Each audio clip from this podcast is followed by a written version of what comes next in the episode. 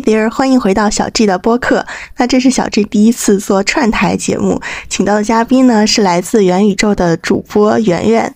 那圆圆其实是北大毕业之后以应届生的身份进入的国企。那之所以做今天这期节目呢，是其实是小 G 马上就要从原来的工作单位离职，然后踏上新的求学道路，也算是对这个回国这一年的工作总结，而且想借机带没有体验过体制内的朋友们看一看体制内的工作的一些潜规则。那还是照例先请嘉宾做一个自我介绍吧。Hello，大家好，我是圆圆。二一年从北大毕业，毕业以后一直在广州的一家国企工作，从事文职类的岗位，所以截至目前是有差不多两年的国企工作经历。我也是播客元宇宙的主持人，很高兴来到前沿派对分享我的体会。哎，就是我跟圆圆，因为都在那个国企工作过一段时间，甚至那个圆圆还比我多一年的工作经验，所以我就是想问一下圆圆，你觉得什么样的人适合在体制内工作？包括其实你觉得自己到底适不适合体制内？这个话题呢，先说结论，因为我有其他在体制内工作的朋友，然后我也会自己去对比别人的一些心态哈。还有就是同样一件事情，我和别人对于同样一件事情态态度会不太一样。嗯，其实是我自己是一个非常不适合体制内的人。我自己自己在这里待的快两年时间，我自己观察的话，为大概有几种人他是比较适合体制内吧。最重要的一点，这几种人里面有几种素质的人，他是比较适合在体制内吧。第一点呢，也就是最重要的素质呢，最好呢，他得是一个喜欢接受规则，然后循规蹈矩、服从上级的人，不能是一个很排斥束缚，然后不想按规章办事。然后你最好呢，不要追求新鲜感和意义感，尤其是后者。因为我自己就不是这样的人，很多时候会觉得有束缚自己的天性。说同样一件事情，我就会发现呢，专业进去的，其实我们的岗位也是差不多，甚至我们的部门有有的是一模一样的部门，那我们做的事情有些甚至是一一模一样的事情，我就发现同样的事情呢，别人就觉得，哎，这没什么，但是我就会觉得，天呐，好痛苦，会觉得好没有意义感。就非常的难受，难受到我会觉得很抗拒去做这些事情，就非常内耗吧。第二点呢，就是家庭因素的影响。如果说你家里人就就比如说你是很听家里话的人，家里人的阻力非常大，他们就非常希望你进体制，那这这这样的同学他也是很容易去进到体制，也很容易在体制内当待得很长久的。第三种人呢，就是身体因素的影响，或者是说他不能够接受太大的精神压力，还有一些人就是他有那个心理因素，就是他不愿意加班。呃，这这个又没有什么正确与否或者孰优孰劣之分哈，这种就每个人个人的选择。这样的人呢，他也是很比较适合进体制，而且可以待的比较长的。那关于什么样的人适合进体制体制，以及你自己到底适不适合体制内，其实我觉得你光听我说这三点，你。很难做出这样的一个决定，尤其是在现在的一个大背景下，就是人人求稳，大家都往体制卷的时候，其实你这样的一个时候，其实你是很难说你，就算你了解自己，比如说你这段话，你放在二一年的时候，你跟二一年夏天的我来说，就算我那时候心里明知道自己可能不是这样的人，那我可能也会说我我很难去放弃这样一个机会哈。我还有一点补充啊，就像圆圆说的，就是这个家庭因素，我发现很我有的同事。他可能就是，比如说像某个领导的小孩儿吧，说的比较直白一点，他就是想要进来躺平的，或者就是比如说，就是可能真的是自己家里什么都不缺。我觉得身边这种也有，就是。我不知道圆圆那边有没有这样的遇到过这种人，但是我觉得跟第三个就是结合一下吧，就是他们自己本身就是，因为当然也有这种家庭背景很好的人，他们可能去追求新鲜感和这种意义感，但是有的人他就是想要躺平嘛，我觉得可能就是正好家里给这个机会嘛，他就是在这里面正好也有人保护，所以我觉得这种人也也挺适合的。对，小季说这个情况，我我自己没见过，但是我有隐隐约约听说过有所，就是这种其实就是所谓的关系户嘛。关对于这种关系户，我有一个观点，这种关系户它其实有两种，有一种呢就是那种普普通通的关系户，普普通通的过过往，普普通通的背景，他刚好就可以进这个普通的国企央企。还有一种关系户是那种了不得的关系户，他背景非常的强大。这种人呢，我心中就有一个很大的疑问。真的，我每一次看看到或者听到这种这种类似的八卦，我就会想，他都这样了，他为什么还要来上班呀？他家这么有钱了，或者说他家已经这么有背景了，他为什么还要来上班？我真的很不理解。如果我是这种二代我我真的不会愿意，就是来这种地方消磨自己的青春。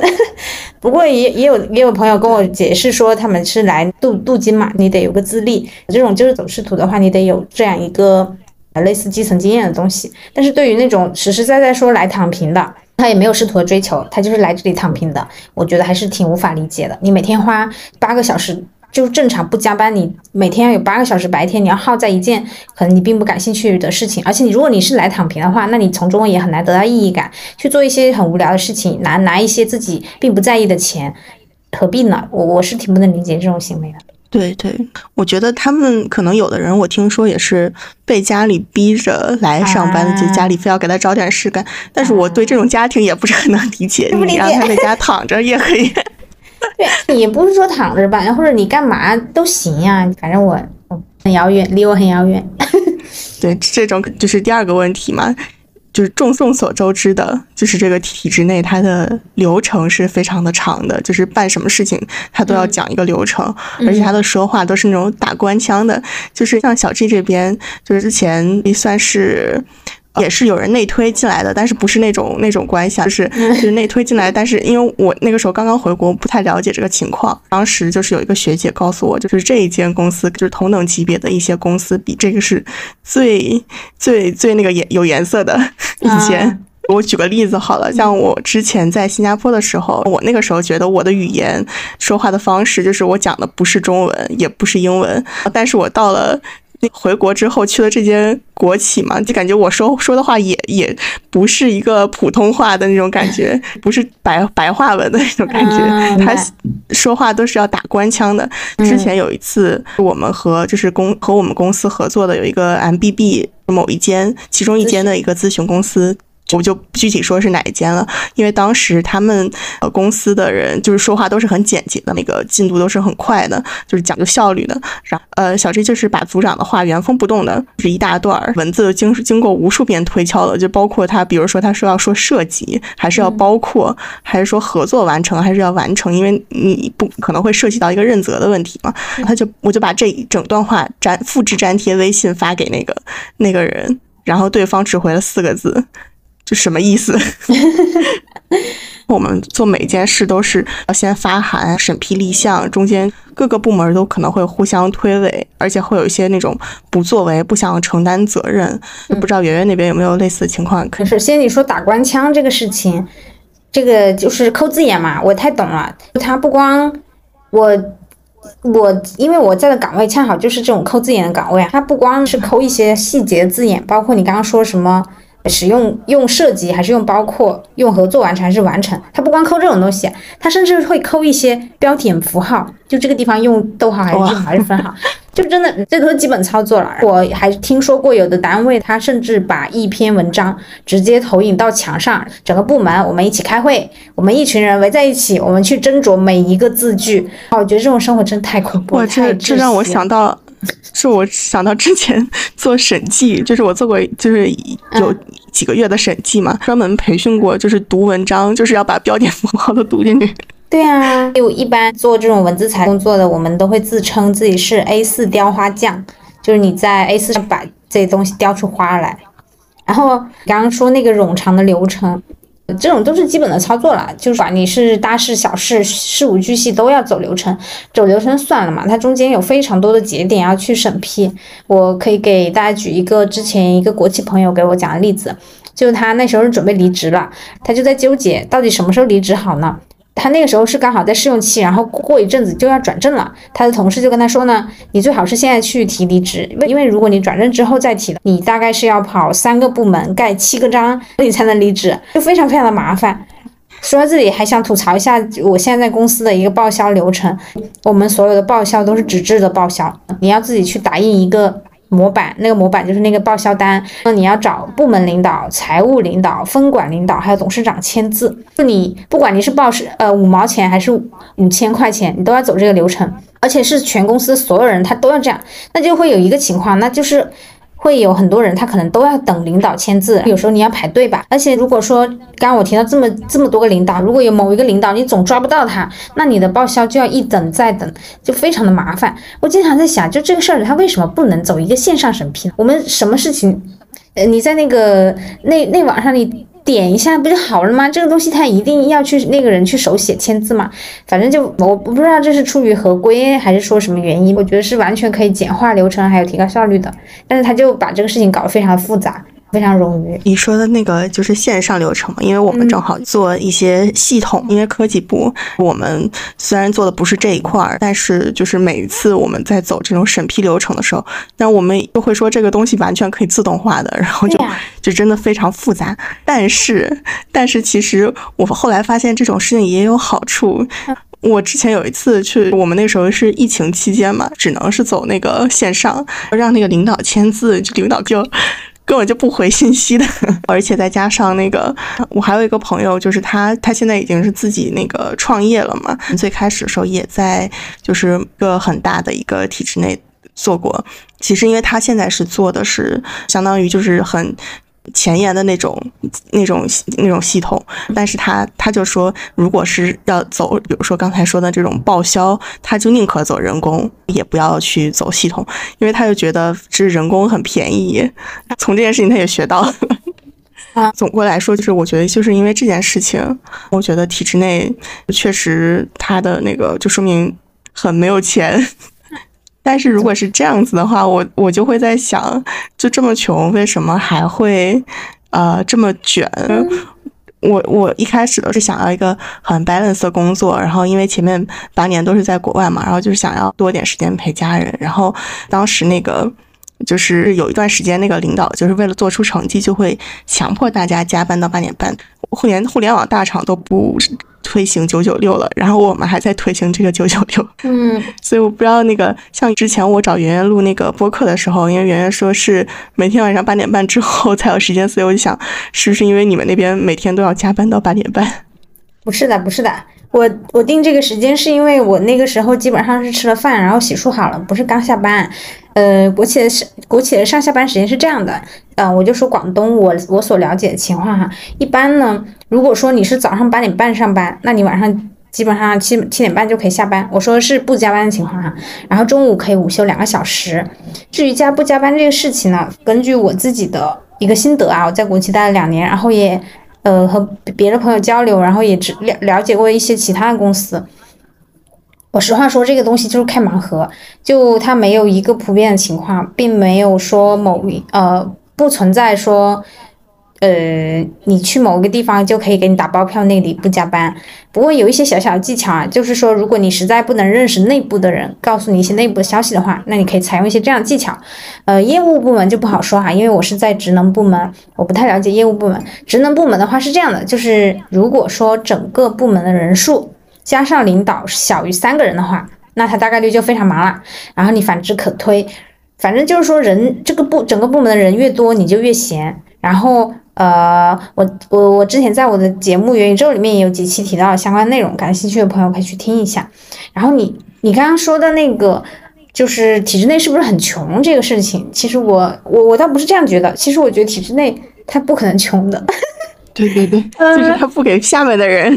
也不是说不可能穷，就是说怎么说呢？因为因因为我在，因为体制内它也是有呃那个贫富差距的嘛。其实说实在的，江浙沪，对对，然后还有呃东南部的体制内算是比较富庶的地区啊。然后还有就是国企国有企业的话，它是由国资委管的，这不可能是穷的。至于说它为什么做的那个系统这么差，这个事情呢？肯定不是因为他没钱，啊，只是因为这个事情它非常的复杂。我推荐大家去看一本书，叫做《毫无意义的工作》。这本书里面有说为什么大家把工作变得如此的没有效率，如此的低效，然后呃如此的不简洁，这都是有原因的，就有意为之的。对对，确实确实没有钱，就是可能他不把钱拨给下面，就是 或者是他有钱，不是，或者他也不是没拨钱，是他拨了钱，但是他出来的就是这个样子。嗯，这个背背后的原因十分的复杂，对对，不便公开谈论。对，没错。对，其实有的，嗯，还是很黑的，但是就不便公开了。这就等于是有很多内幕嘛。因为其实，在国企工作嘛，其实同事之间好像都比较的腼腆客气，其实很少会有人戳到，就是直接戳到别人的痛处，而且大家的性格其实都不太会张扬。而且就是就是如果有那种说话比较直接的人，可能会被认为是刺头，然后不合时宜。同级或者不熟不熟的同事都互相尊称老师，嗯嗯，就对，然后。但是这种表面的客气，他私下里其实会给你挖坑。反正就是小丽这边其实也已经见过很多次了。啊，然后就我想说，这会不会是体制内特有的一种方式？哦，嗯，其实我觉得这应该怎么说？我觉得这是。步入社会，就整个社会都这样。他倒不是说体制内或者体制外，当然体这这个挖坑这种事情，体制外当然也会有很多。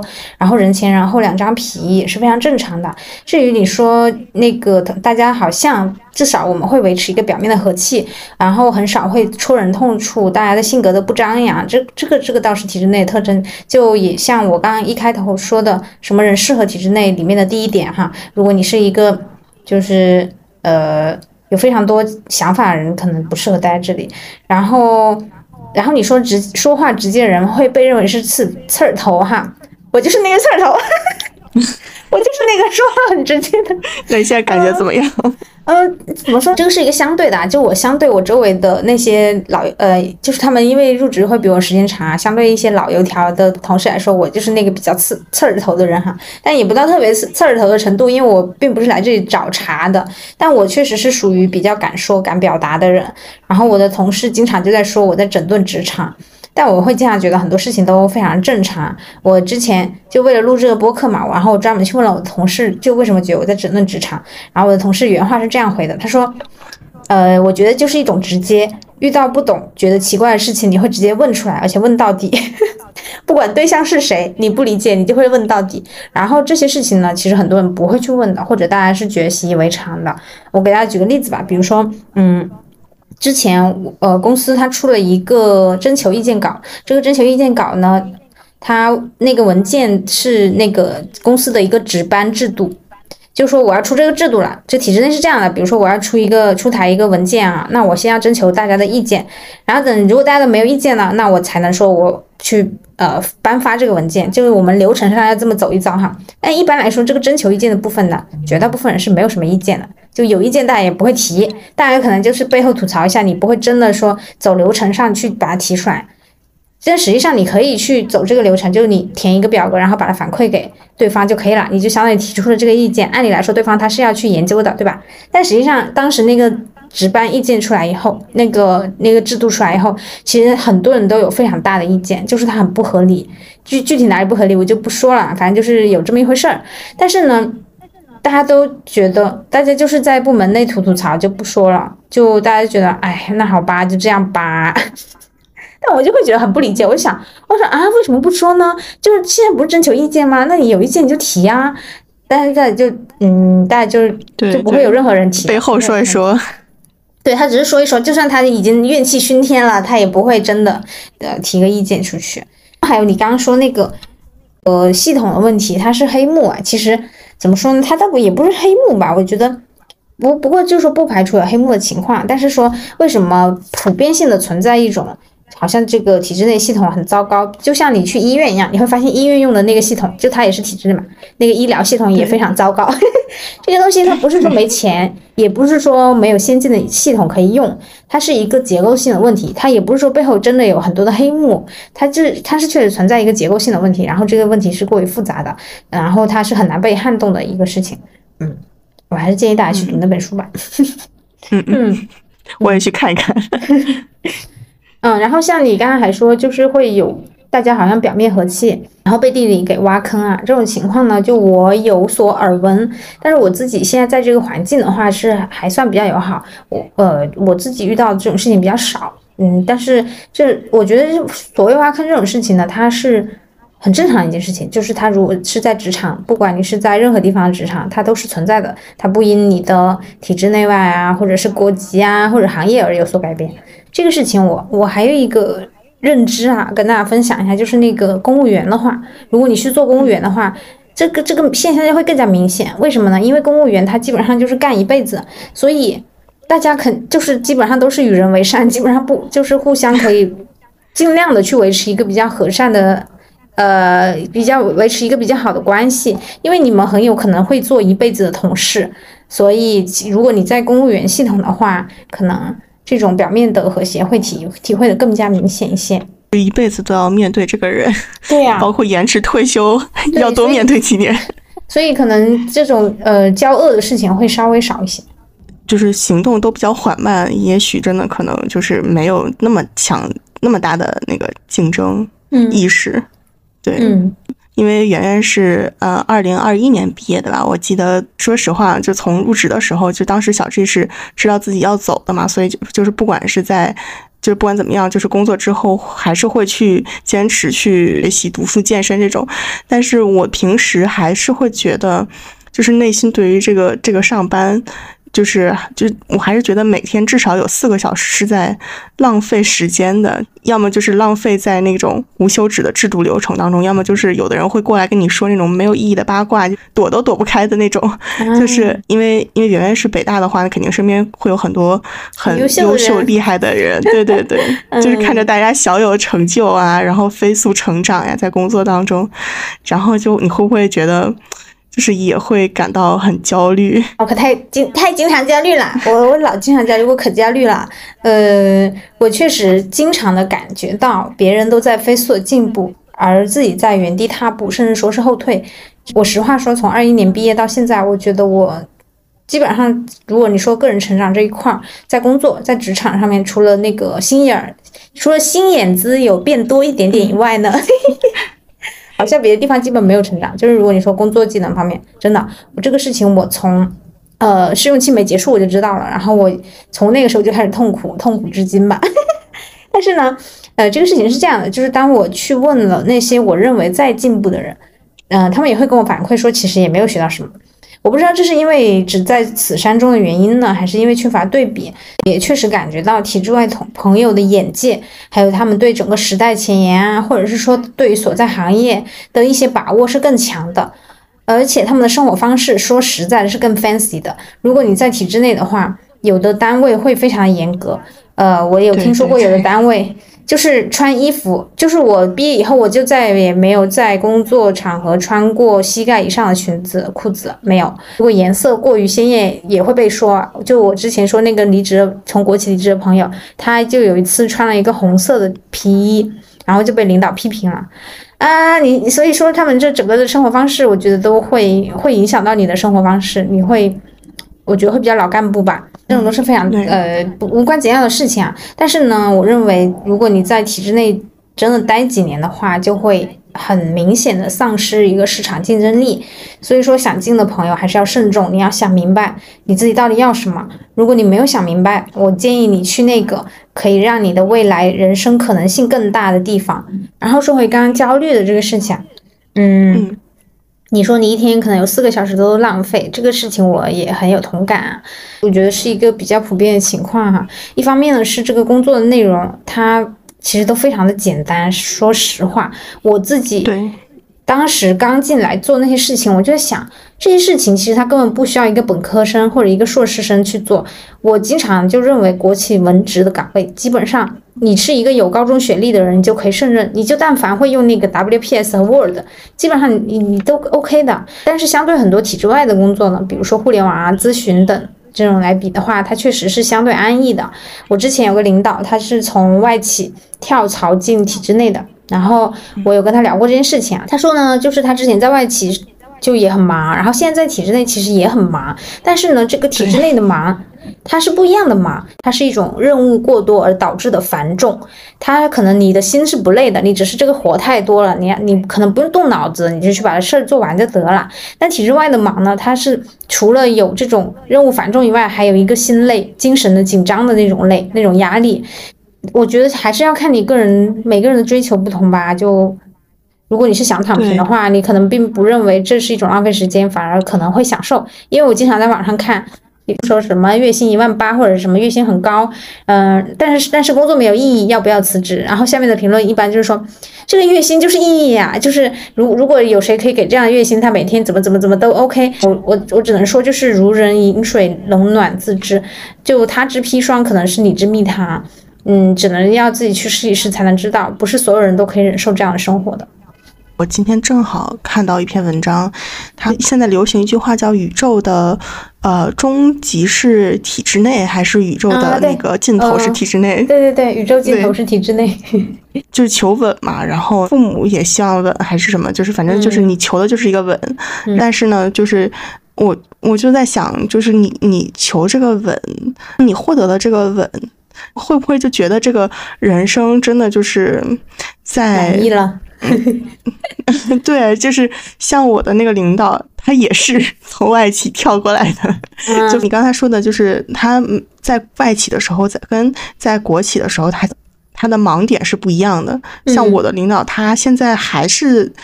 尤其是他刚进来要稳固他那个那个位置的时候嘛，就是每天都是凌晨四点钟才睡觉，然后真的，就是你很吃惊吗？是，很八点啊八点半呀。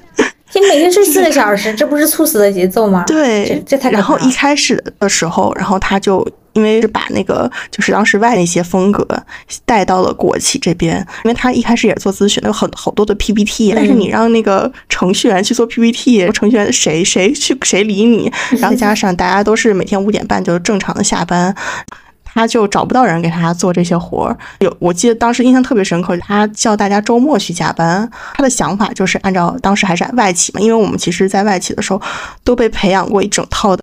在去跟你老板汇报的时候，之前啊就是你要做一整套的事情，然后怎么去那个把那个东西全部都做完整，然后再去给他。然后，但是我那个同事写了个大纲，甚至他都没写那个大纲，他是当那天早上就是周末早上，他现来现跟那个领导说了一个大纲。那个领导他两分钟，那个同事就要走的时候，把那个同事叫住，然后给他说了个大纲。然后那个同事走了以后，从头到尾那天从下午开始，然后一到凌晨四点，都是那个领导一个人在写 PPT。然后我觉得没有也没叫。然后你是领导人，最后就我我遇见没有 遇见过后来他就他是会打电话打到你接为止，然后把你叫来。真的吗？真的。嗯，我觉得可能他刚来，他怕得罪人，然后所以他就是，嗯，最后他的解决方案就是他现在成立了一个专门给他写 PPT 的小组。天哪，这组也太冤种了吧！还是这个组的组长啊。但是这个只是其中某一项工作，他就是后来他就是学聪明了，然后他就是因为他开始用脑子干事儿了。那你们写 PPT 有用吗？这个体制内谁看 PPT 啊？说实在的，不光让大家写，还让大家去学习，就是学那个麦肯锡的一本书，那个书其实都很老旧了。我觉得他当时的思想也很老旧了，而且就是包括他跳到体制内过来以后，我觉得就是在这块人没有在。跟着前沿，虽然我们做的是科技行业，但是我当时就想，连领导都是这样的，我就特别的反骨。因为当时我也反正想，我快走，我就是想说一次实话。其实我我一直都是一个很温柔的面具在面对所有人。当时我就是想他，因为我正好是组长，我就在第一次做演讲的时候，我就当时。正好那天我做 PPT 的时候看了两本，就麦肯锡的，也是一个合伙人写的书，都是二零二二年、二零二三年最新的书，然后我就把这两本书给揉进去了。而且我当时讲的时候特别的义正言辞，而且我就结合了像什么什么贝佐斯说的“不不要写 PPT” 这种话，我都说了。我就把我在整个这一年。不光是个领导的问题，包括就是我看到的其他人身上的问题，就国企所有的问题，我我都在那次演讲里面都给他讲出来了。后来其实大家就发现我其实不是那么一个好说话的人，当时也没有太在意了，因为就是想真的是快快要快要出去读书了，对，所以我其实还是不建议大家去这样做的。真的是有点挑事儿的那种感觉，但是我可能确实在也不太适合国企。我不可能真这样做哈，就不要给大家一些负面的引导，就不要真的这样做，除非你就真的想那个躺平了，就是你完全不考虑未来的发展的话，可以这样做。然后其实刚刚有说啊躺平的事情哈，实话说，我曾经确实有过躺平的想法，而且这也确实极大的影响了我之前的求职选择。就是在我呃研究生毕业，然后二一年找工作的时候，当时就是以为我想要躺平的生活，然后以为我真的躺得平，所以我才做出了现在到现在国企这个这家国企的决定。但是现在就是快两年过去了，我只能说自己当时就非常的天真啊。我真正的体会过这种温水煮青蛙的感觉以后呢，我的想法首先就是说呢，其实普通人是非常难躺平的。就算你在体制内，就算你是公务员，是那种一辈子也不会把你开掉的公务员，你也很难躺平。除非说你完全的做好了心理准备，并且你坚定的你认为你在未来也绝对不会改变，否则你躺平的代价会非常非常非常的大。而且怎么说呢？就算你。你现在说啊，我坚定了，我也我就想做个那个躺平的人，我就想做摆烂的人。但是你才二十多岁啊，你的人生那么长，你从现在开始做出这样的决定，他怎么说？我只能说这个决定他未来的一个他的沉没成本太高了。如果你未来想要扭转它，你所要付出的代价也太大了。嗯，我推荐大家看一本书啊，就是《沧浪之水》这本书，就是还挺有名的，所谓神作。就里面从这本书你可以看到。一个想要躺平的人，他是如何被外界逼得卷起来的？其次呢，就是说躺平它带来的心理压力是非常大的。别的不说啊，至少你要开始做一个脸皮很厚的人，你要不在乎对别人对你的评价。比如说很多办法，其实如果你想躺平的话，你可以用非常多办法让别人把你打入冷宫。但是，但是这个带来的心理压力非常大，你。一定会受到别人的议论，而且如果恰好你是一个学历很高的人，那这件事情对你来说就会更难，因为你会更加引人注意。领导他会在非常多的场合 Q 你，给你机会。最后呢，我是认为普通人最好不要选择躺平。社交媒体经常告诉我们说，我们大家可以坦然的做一个废物啊，我们不要内耗，我们可以与自己和和解。最近有一篇文章其实挺火，不知道大家有没有看啊？就是谷雨实验室的一个人可以废物到什么程度。大家感兴趣的话，可以去看一看，所什么是完全躺平的生活。你可以去看一下，你能不能接受？其实事情的真相是呢，只有富二代他才可以坦然的做废物和躺平。普通人躺平，你没有家庭给你做兜底的话，你大概率就是一落再落，落入深渊。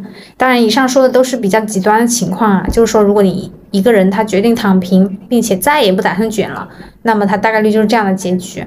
当然啦，就是人生是有很多种活法的哈。就是如果你确实想要选择躺平人生，这也没有什么好说的。只是说我自己的人生信条的话，就是我想要体验更加丰富的世界。我觉得如果你是想要选择躺平这样的生活方式，与这样的目标就是无缘了。所以我自己并不会向往那样的生活方式。很感谢那个圆圆推荐的这本书，还有这篇文章啊。那个书我还没有看完，然后但那个文章，我虽然我也就不剧剧透太多啊，但是就是我特别想说的一点，我觉得那个文章它并没有，就是它真的是完全是一种叙述的方式在讲这个躺平的这个这个人。对。但是我觉得看完以后，就是每个人的想法就会不一样。对于我来说，我认为这个人可能他就是在逃避生活，就是逃避一些困难。我我去逃避了，然后我想躺平了，我很累。然后，但是你势必还是会要为你躺平，可能会付出一些代价。对对对，就是我觉得，就是有的人他真的其实内心还是有很多的欲望的，他可能想要的东西还是很多，想看的世界还是很丰富，但是他。怕那些就吃怕吃苦受累，所以才去追求躺平。然后，但是有的人可能真的就是迫于家庭的压力啊，就是因为现在互联网确实裁员裁员很严重嘛。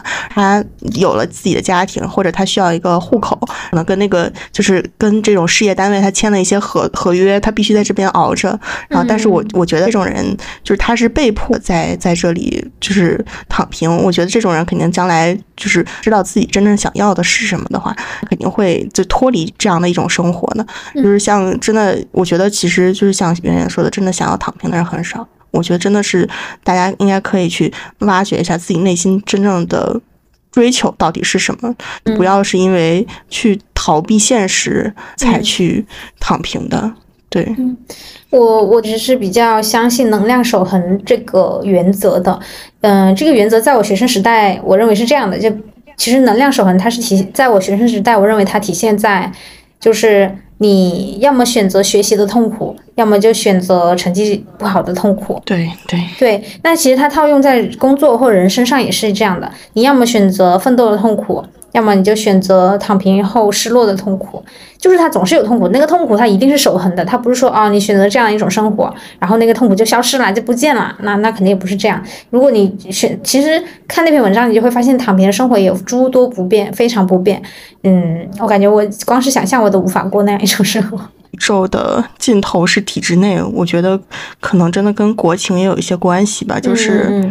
确实太不稳定了，就是疫情这这几年，然后让大家就是可能自己做的事情就是太波折了。然后，但是我觉得，就是你回来，你波折过之后，我相信就是很多波折过的人，他再回到这边躺平，我觉得他肯定是。没有办法忍受的，就是我觉得他对自己的甚至甚至是一分钟，他都会觉得是浪费的。就像我现在 觉得很难过，对，就是正好到了我们每期最后一个环节了，还是那个嘉宾跟小 G 互相提一个问题。今天正好想问一下那个圆圆的这个问题，就是你感觉身边在体制内工作的人，包括就是像你这样子的一个很好的一个教育背景的人，大家真正内心都很甘心留在这儿吗？这个问题啊，你还真别说，我确实有一些个人的小观察。我觉得甘心的人主要有两种情况。第一种情况呢，就是他的性格是适合体制内的。那这种人的话，其实他不管在什么样的平台，他都会比较甘心。我，但这种人比较少，我自己。这么久了，只遇到过一个。我当时问他，我说：“你不觉得就是自己好像有一点大材小用的感觉吗？做事情又好像很无聊，没有什么技术含量。你身边的人好像就和你也没有什么共鸣。”他是这么跟我说：“他说，其实这个世界上的绝大部分工作都没有技术含量，都没有什么价值感和意义感。至于说所谓的共鸣啊，比如说学历层次这种方面的原因，本来我们国家本科率呢，它就不到百分之四。”本来本科生都非常的少，你说要找共鸣，要找和你学历层次相似的人，那就少上之少。而你落在那个大的区间，也就是说，和你可能没有共鸣的人的区间里，这个概率本来就是更高的，所以他完全可以自洽。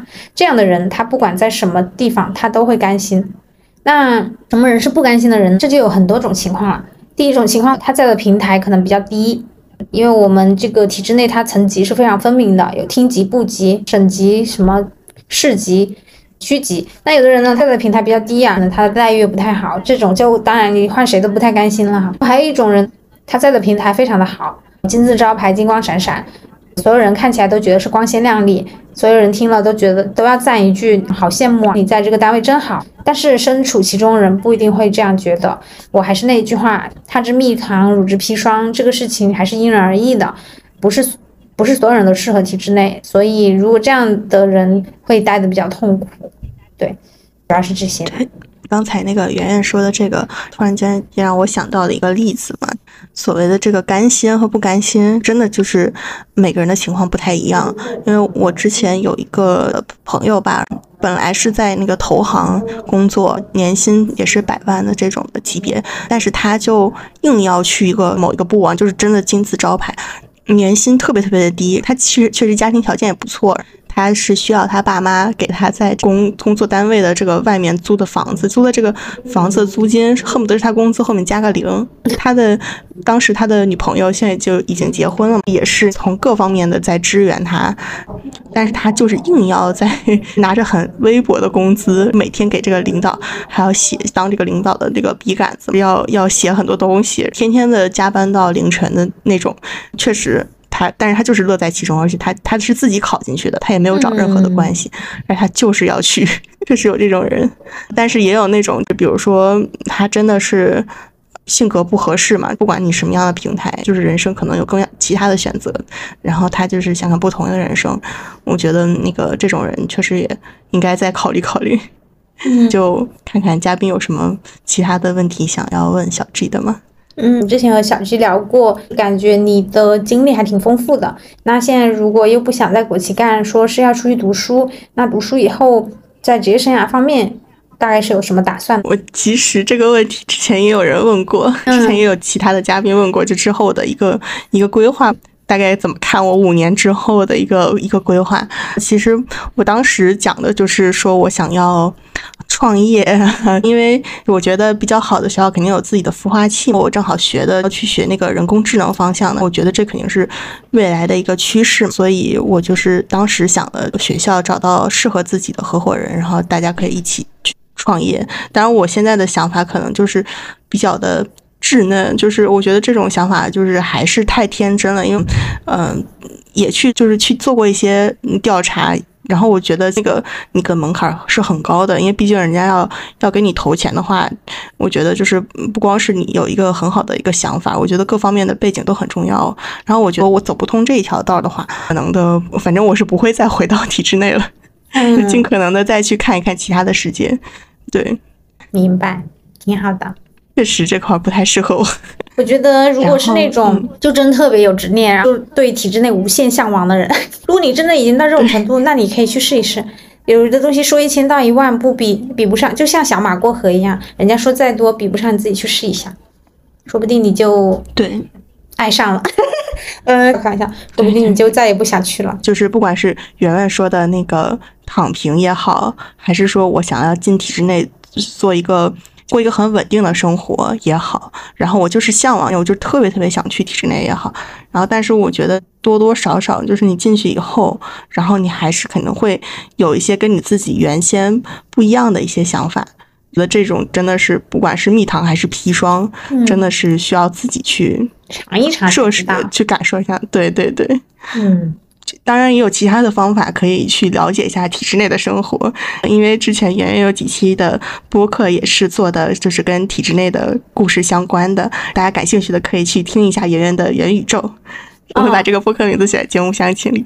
嗯，就是我那个源源不断的源，然后就加宇宙，嗯，大家很好搜的。没问题。好的，然后大家多多支持我们两个人的播客，多多订阅，谢谢大家。感谢妍妍的时间，不客气。那我们就先这样。好，我们下次再见，拜拜，拜拜。